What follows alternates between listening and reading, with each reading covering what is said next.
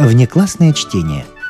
Классное чтение для всех вне класса. Не включенное в курс литературы. Ефим Зазуля. Не мой роман.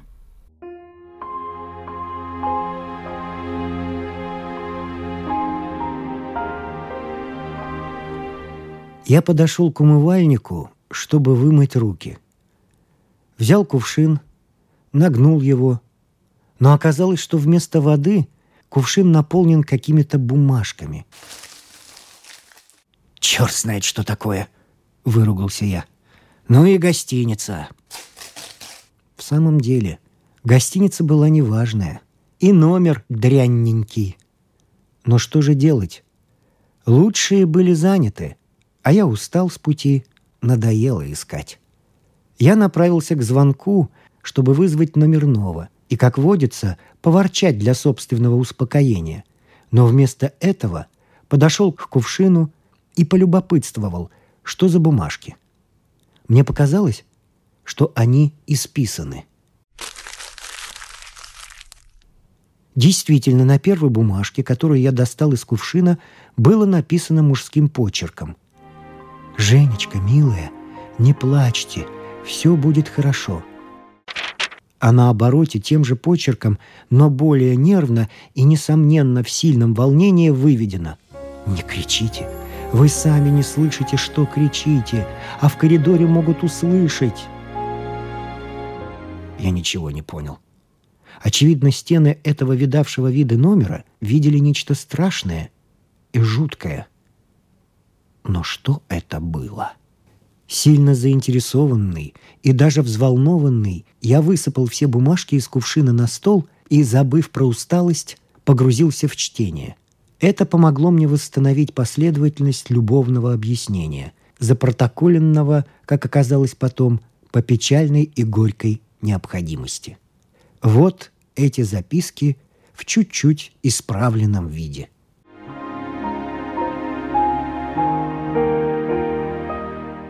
Куда вы меня привели? Это гостиница? Я никогда не ходила по гостиницам. Нам надо поговорить.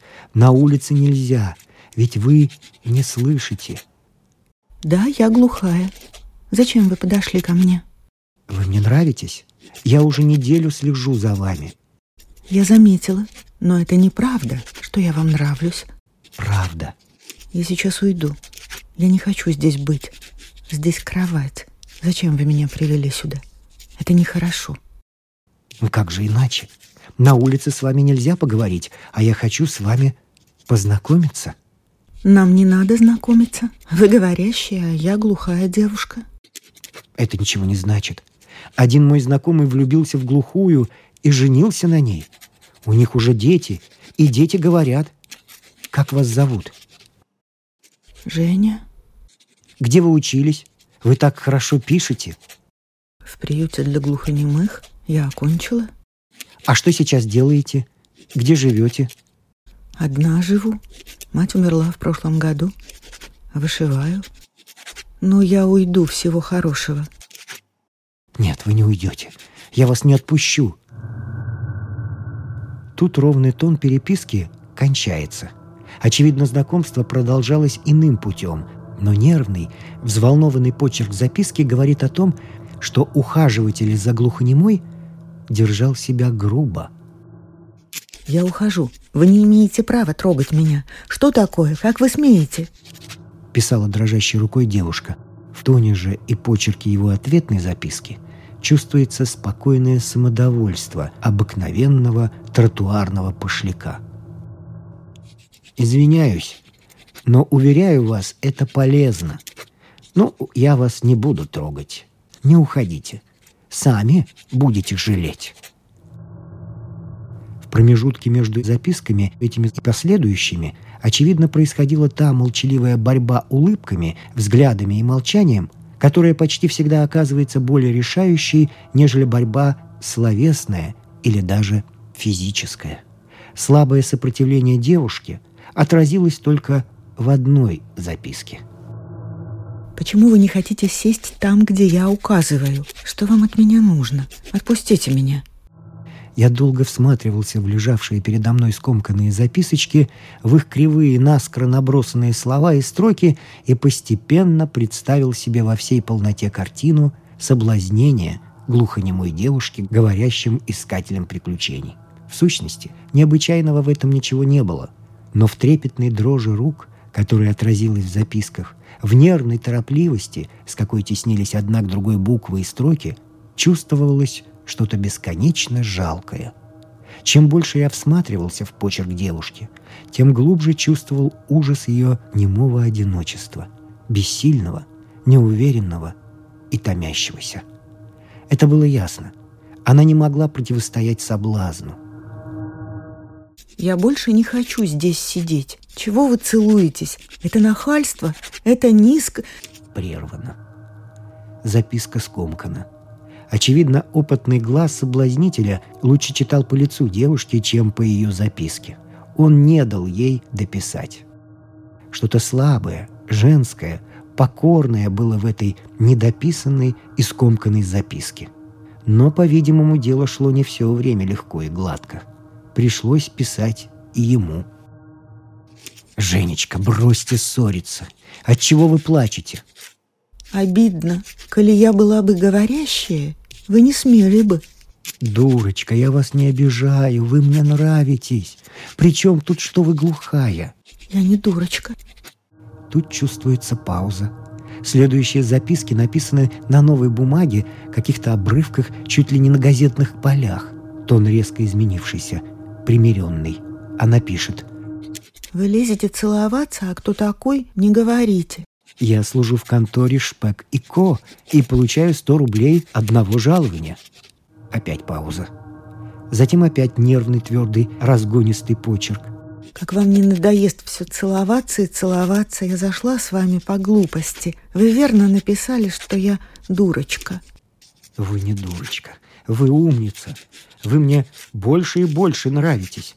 У вас чудное личико. Я обожаю такие лица. Если вы не будете сидеть спокойно, я уйду. Я не хочу целоваться с вами. Вы не смеете. Сколько вам лет, Женечка? Как вы думаете? Семнадцать. Нет, девятнадцать. Старая уже. Ну, теперь я уйду. В другой раз встретимся. Который час? Еще рано, вы не уйдете. Это судьба, что я вас встретил. Мы часто будем встречаться. Я буду вас любить, Женечка. Неправда. Правда? Я даже могу жениться на вас. Отпустите меня. Вы говорящий, а я глухая девушка. Говорящие не женятся на глухонемых. Женечка, милая, не плачьте, все будет хорошо. Зачем я пришла сюда? Какая я глупая. С первой встречи нельзя. Опять перерыв. На этот раз, по-видимому, наиболее продолжительный. Последующие записки написаны усталым почерком. Это сразу бросается в глаза. Он пишет. «Я больше не буду. Хотите лимонаду?» Ответ, вероятно, был дан неписьменный. Остальные записки относятся к различным моментам, несомненно, запутавшихся отношений. Вот они – знаете, как мы будем жить? Шикарно. У меня будет собственная контора. Я буду работать, потом приду домой. Дома меня встретит красотка-жонка. И я буду... Следует нецензурная, наивная и в то же время безжалостно хамская фраза, из-за которой, по-видимому, сильно скомкана и изорвана вся записка. Мне стало душно. До чего примитивно нечуток, по-детски жесток и наивно циничен этот безжалостный цельный городской дикарь. Следующая записка. Трудно сказать, когда она была написана, до последней или позже. Надо полагать, что позже. На картоне папиросной коробки чернильным карандашом. Он пишет твердо и злобно. «Зачем вы кричите? Замолчите, закройте рот!» И то же самое – на обороте одной из записок, которая попалась мне в руки первой. «Не кричите. Вы сами не слышите, что кричите, а в коридоре могут услышать». Затем опять ее записка, горькая, тяжелая. Не трогайте меня. Я вас не знаю. Что вам от меня надо? Отпустите меня. Что вы со мной делаете? И еще одна ее же. Прямо жуткая. Вы нехороший человек. Я вижу по вашим губам, что вы меня ругаете. Я вас не ругаю. Только вы не кричите. А то вы кричите и сами не слышите. Безобразие. Затем опять перерыв. И две последние записки, так не вяжущиеся с предыдущей. Она пишет. Я знаю, вы больше не встретитесь со мной, потому что я сама виновата. С первой встречи нельзя позволять мужчине. Не дописано. Затем еще строка. А чего вы шевелите губами? Опять меня ругаете? Я не ругаю. Я пою.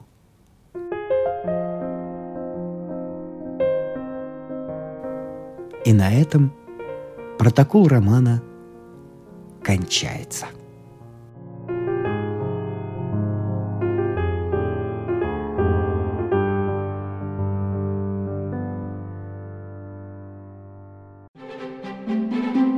Не включенное в курс литературы. Внеклассное чтение. К непрочитанной книге всегда можно вернуться –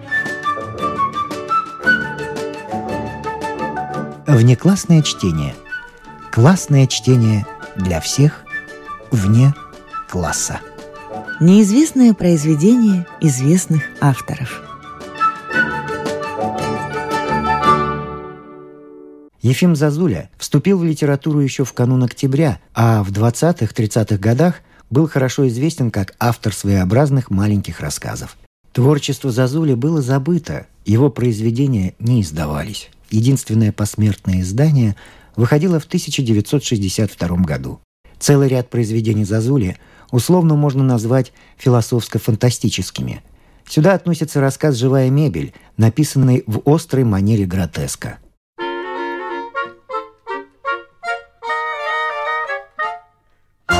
Ефим Зазуля. «Живая мебель».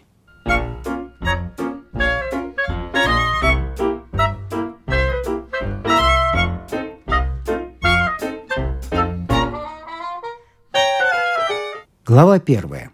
Как жил господин Икай.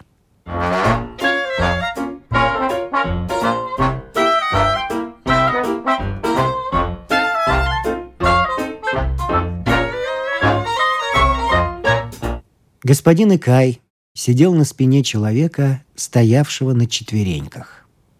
Человек служил ему креслом. Это кресло было удобно, сиденье теплое и прочное – спинка нежная и ароматная, ибо это была грудь молодой здоровой женщины, умевшей стоять неподвижно, а перилами кресла, на которых покоились руки Икая, были изящные плечики двух девочек, подростков. Эти девочки были настолько крепкие, чтобы выдерживать тяжелые руки Икая, и в то же время настолько чуткие, чтобы улыбаться именно тогда, когда культурному человеку тоскливо и так хочется, чтобы ручки кресла улыбались.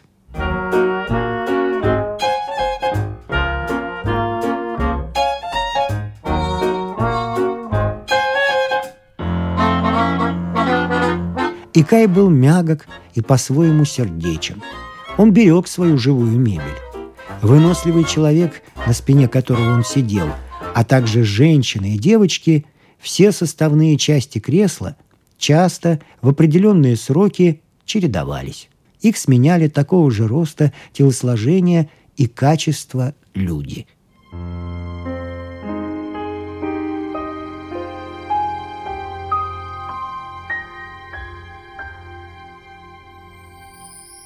Господин Икай любил свое кресло и сидел в нем всегда, когда размышлял.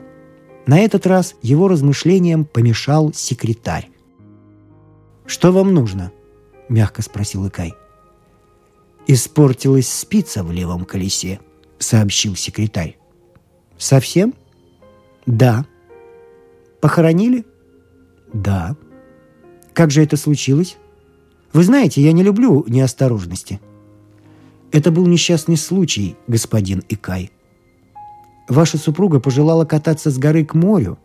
Колеса завертелись слишком быстро, и в четвертом колесе спица сорвалась. Смерть наступила мгновенно. «А сколько учился неудачник?» – задумчиво спросил Икай. «Два года». «Запасных спиц много?» «Достаточно, господин Икай». «Кандидаты есть?» «Есть». «Приведите».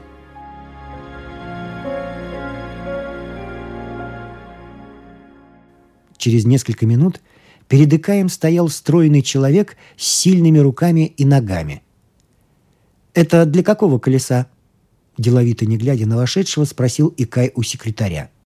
«Для переднего, господин Икай, для большой коляски». «Ага, хорошо. А вы уже говорили с ним?» «Нет».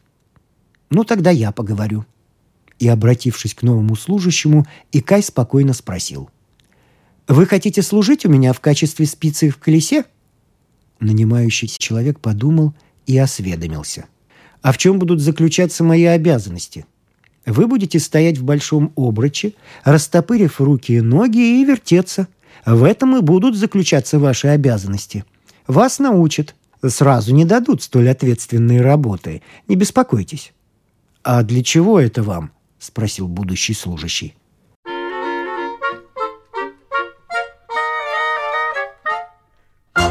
Господин Икай мягко, без раздражения ответил. «Дорогой мой, я не обязан объясняться с мелкими служащими. Это ведь нигде не принято. К тому же это в значительной степени усложняет дело. Я вас не принуждаю. Если у вас есть другое призвание, посвятите себя ему. Каждый живет и работает, как хочет и может. Все равно – Господин Экай, я чувствую призвание к бухгалтерии. У меня есть достаточный опыт. Не нужен ли вам бухгалтер? К сожалению, сейчас нет, подумав, ответил Икай. Их у меня много. Вот еще ножка для моей передвижной двуспальной кровати нужна. Мне кажется, что по телосложению своему вы подходите для этой должности. А по духовному укладу просто без дерзости спросил нанимающийся. И Кай подумал и сказал, «Не знаю. Я сейчас позову домашнего ученого и спрошу». Он позвонил, и в комнату вбежал седой ученый, стоявший обыкновенно в огромной библиотеке Икая в рядах многих ученых, писателей и поэтов, живых книг Икая. Этот человек по своему духовному укладу может стать ножкой для кровати?» – спросил Икай. Седой ученый громко и отчетливо изрек. «Почти каждый человек может стать ножкой для кровати. Все зависит от обстоятельств». Ученый повернулся и выбежал из комнаты.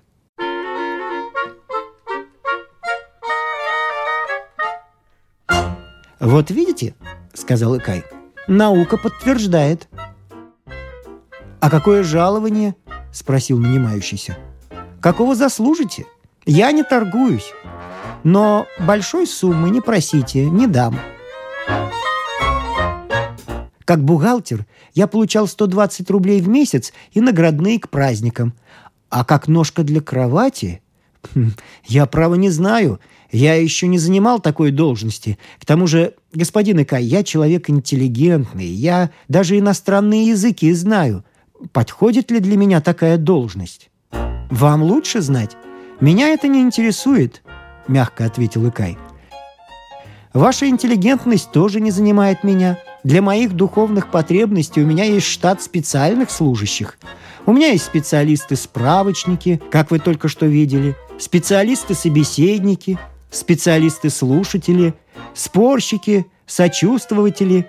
И кроме того, есть особые специалисты – враги и специалисты – друзья. Я не люблю ни в чем дилетантизма. Все они получают жалования и вполне удовлетворяют меня. Вас же меня интересует только некоторая физическая сила и рост. Вас научат держать мою кровать и гулять с ней в лунные ночи по саду. Мою двуспальную передвижную кровать носит шесть ног, шесть человек. Если вы выкажете способности, я вас сделаю одной из передних ножек. На них лежит большая ответственность, так как они выбирают дорогу и вообще проявляют инициативу в выборе красивых мест в моем саду. Я за это хочу получать 500 рублей в месяц, и чтобы платили каждое первое и пятнадцатое. Хорошо? Идите запишитесь. Мастерская номер 4. Во дворе налево. Господин Экай поднялся и сказал своему креслу. «Можете отдохнуть».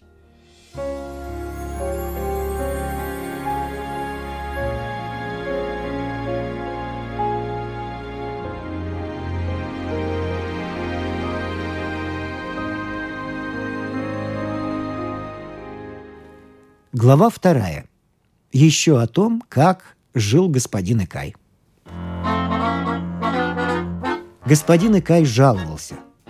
«Господа, я не могу больше, я устал. Мне все надоело. Мои усилия пропадают зря. Моя мебель никуда не годится. Вчера заболел мой стул. Какая гадость.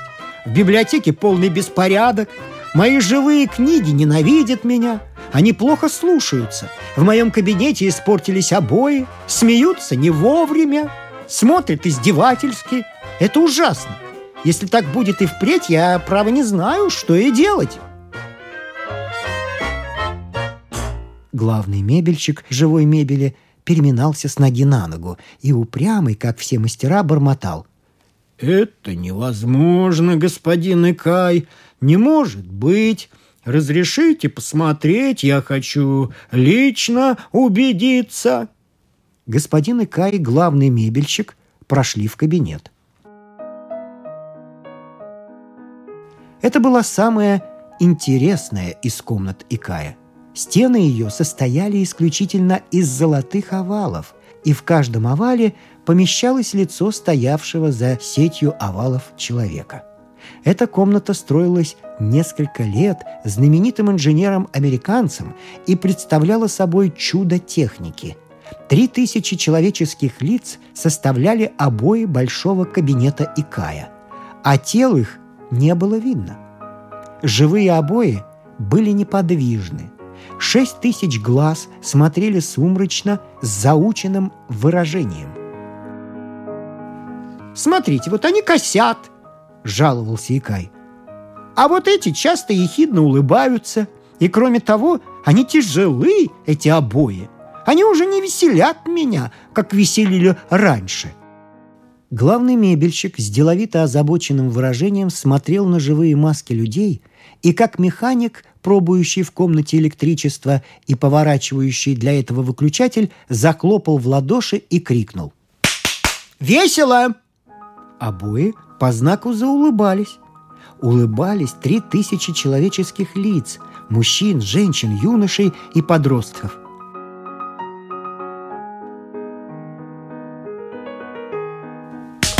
«Грустно!» – крикнул мебельщик. Обои по знаку перестали улыбаться. Лица опять стали серьезными и сумрачными. «Ну вот, все в порядке, господин Икай?» «Нет, вы ошибаетесь. Не все в порядке далеко не все. «Ай!» – вздохнул Икай. Главный мебельщик не возражал. Он знал о подлинной причине жалоб Икая. Его жена изменила ему с какой-то частью карниза из того же кабинета. А он так верил глазам этого юноши. Когда Икай грустил – он требовал от обоев сочувствия, и ему казалось, что именно эта часть карниза сочувствует ему больше других. Так казалось. Отчего так обманчива жизнь? Главный мебельщик ушел. И Кай задумчиво побрел в библиотеку. Ему было скучно, и он хотел развлечься. Поэт прочитал ему новые стихи. «К черту!» – тихо сказал Икай. Затем позвал. «Номер двадцать седьмой! Сюда!» Это был самый злой из специалистов врагов.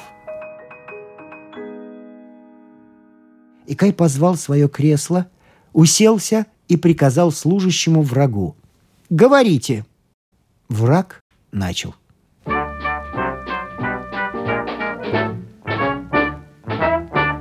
«Я счастлив, что вы в дураках.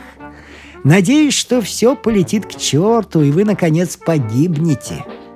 Вы самый несчастный человек, какого мне довелось видеть когда-либо. Вы спите на людях, сидите на людях, заставляете людей удовлетворять все свои потребности. Ничего не выйдет, дорогой, ничего. Вы одиноки, как труп повешенного, как лошадь на живодерне. Хорошенькие сравненица, нечего сказать, поморщился Икай. А вы не стоите лучших. Теперь вам изменилась жена с каким-то карнизом. А завтра она вам изменит с ножкой стула или стола. Вот вам и ваше счастье, и ваше богатство. Вы гниете, милостивый государь, разлагаетесь.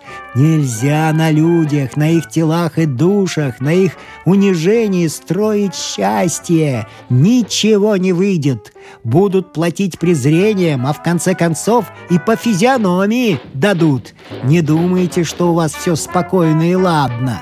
Бунт нарастает. Все эти ваши столы и стулья, колеса и обои, вся ваша живая мебель, в которую вы изволили превратить людей, поднимется и взорвет вас.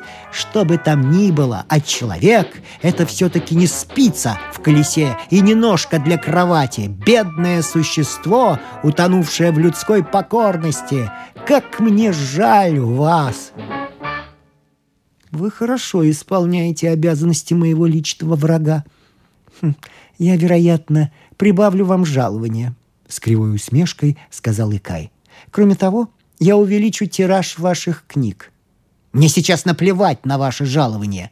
Скоро вы погибнете, и мы все будем свободны. Икай рассмеялся. Не смейтесь. Пройдемся по вашим мастерским, где уродуют и мучают людей. Посмотрим на все ваши живые коляски, на ваши живые спицы, на вашу живую мебель. Вы скоро увидите, можно ли людей превращать в мебель и думать, что это культура. И Кай неожиданно изъявил согласие. «Идемте»,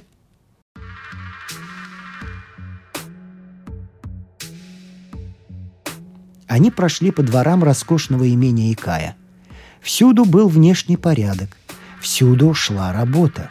Сотни инструкторов, техников, учителей и погонщиков изготовляли из живых людей неподвижные статуи покоя и удобств для господина Икая.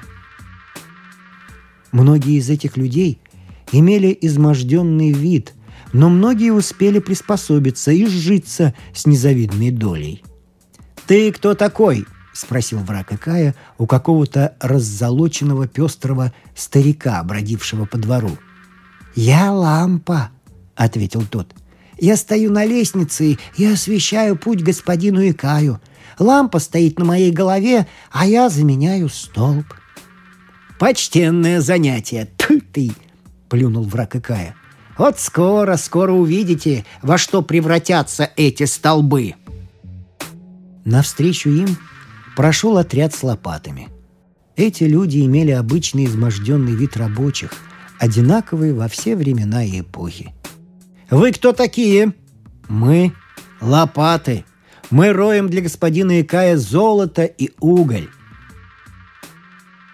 Вид у рабочих, несмотря на внешнее спокойствие, был такой, что даже враг не сказал ни слова – Далее стояли какие-то чудища с кусками железа вместо головы и рук. «А вы кто такие?» — спросил враг Икая. «Мы — солдаты. Мы охраняем спокойствие и благополучие господина Икая.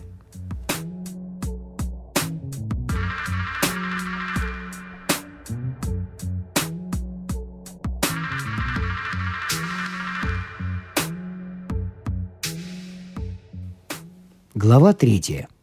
Еще о том, как жил и живет господин Икай.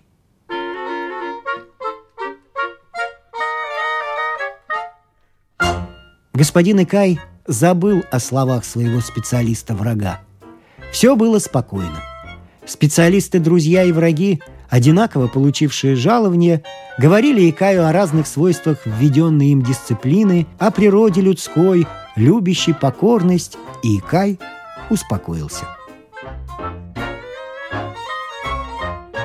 Обои из человеческих лиц улыбались ему, когда он этого хотел.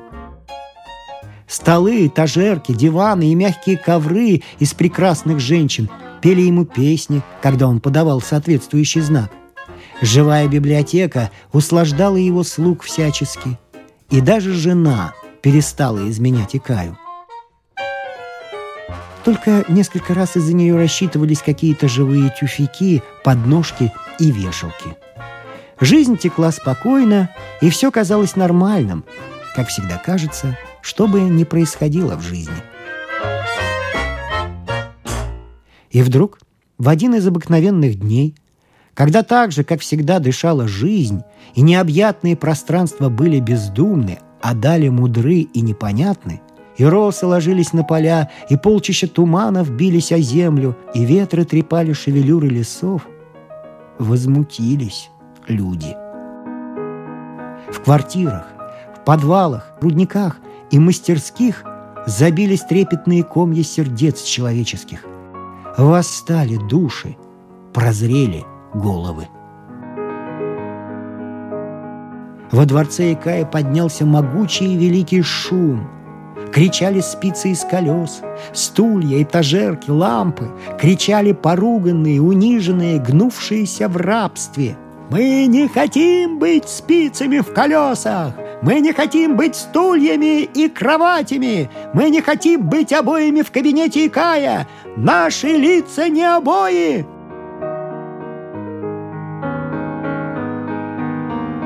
По коридорам, лестницам, комнатам, залам бежали ковры, лампы, диваны и тюфяки. Во дворе собрались живые лопаты и молоты. Великий шум разлился по всей земле.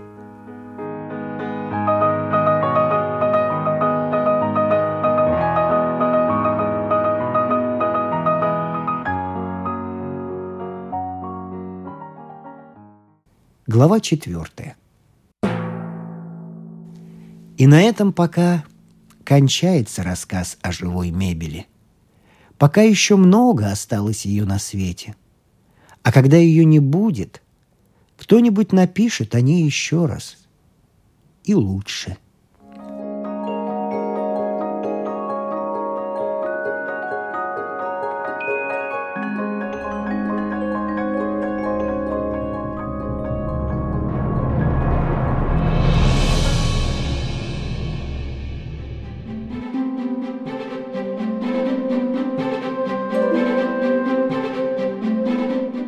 Внеклассное чтение.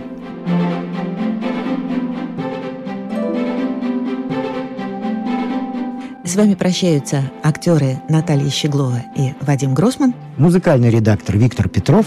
Слушайте нас в Spotify, на платформах CastBox, Яндекс.Музыка, Apple Podcast и других. Самых маленьких слушателей мы приглашаем побывать в гостях у книжки. Подкаст Латвийского радио 4. А для тех, кого интересует наша женская роль в истории, в подкасте Латвийского радио 4 звучат истории на манжетах.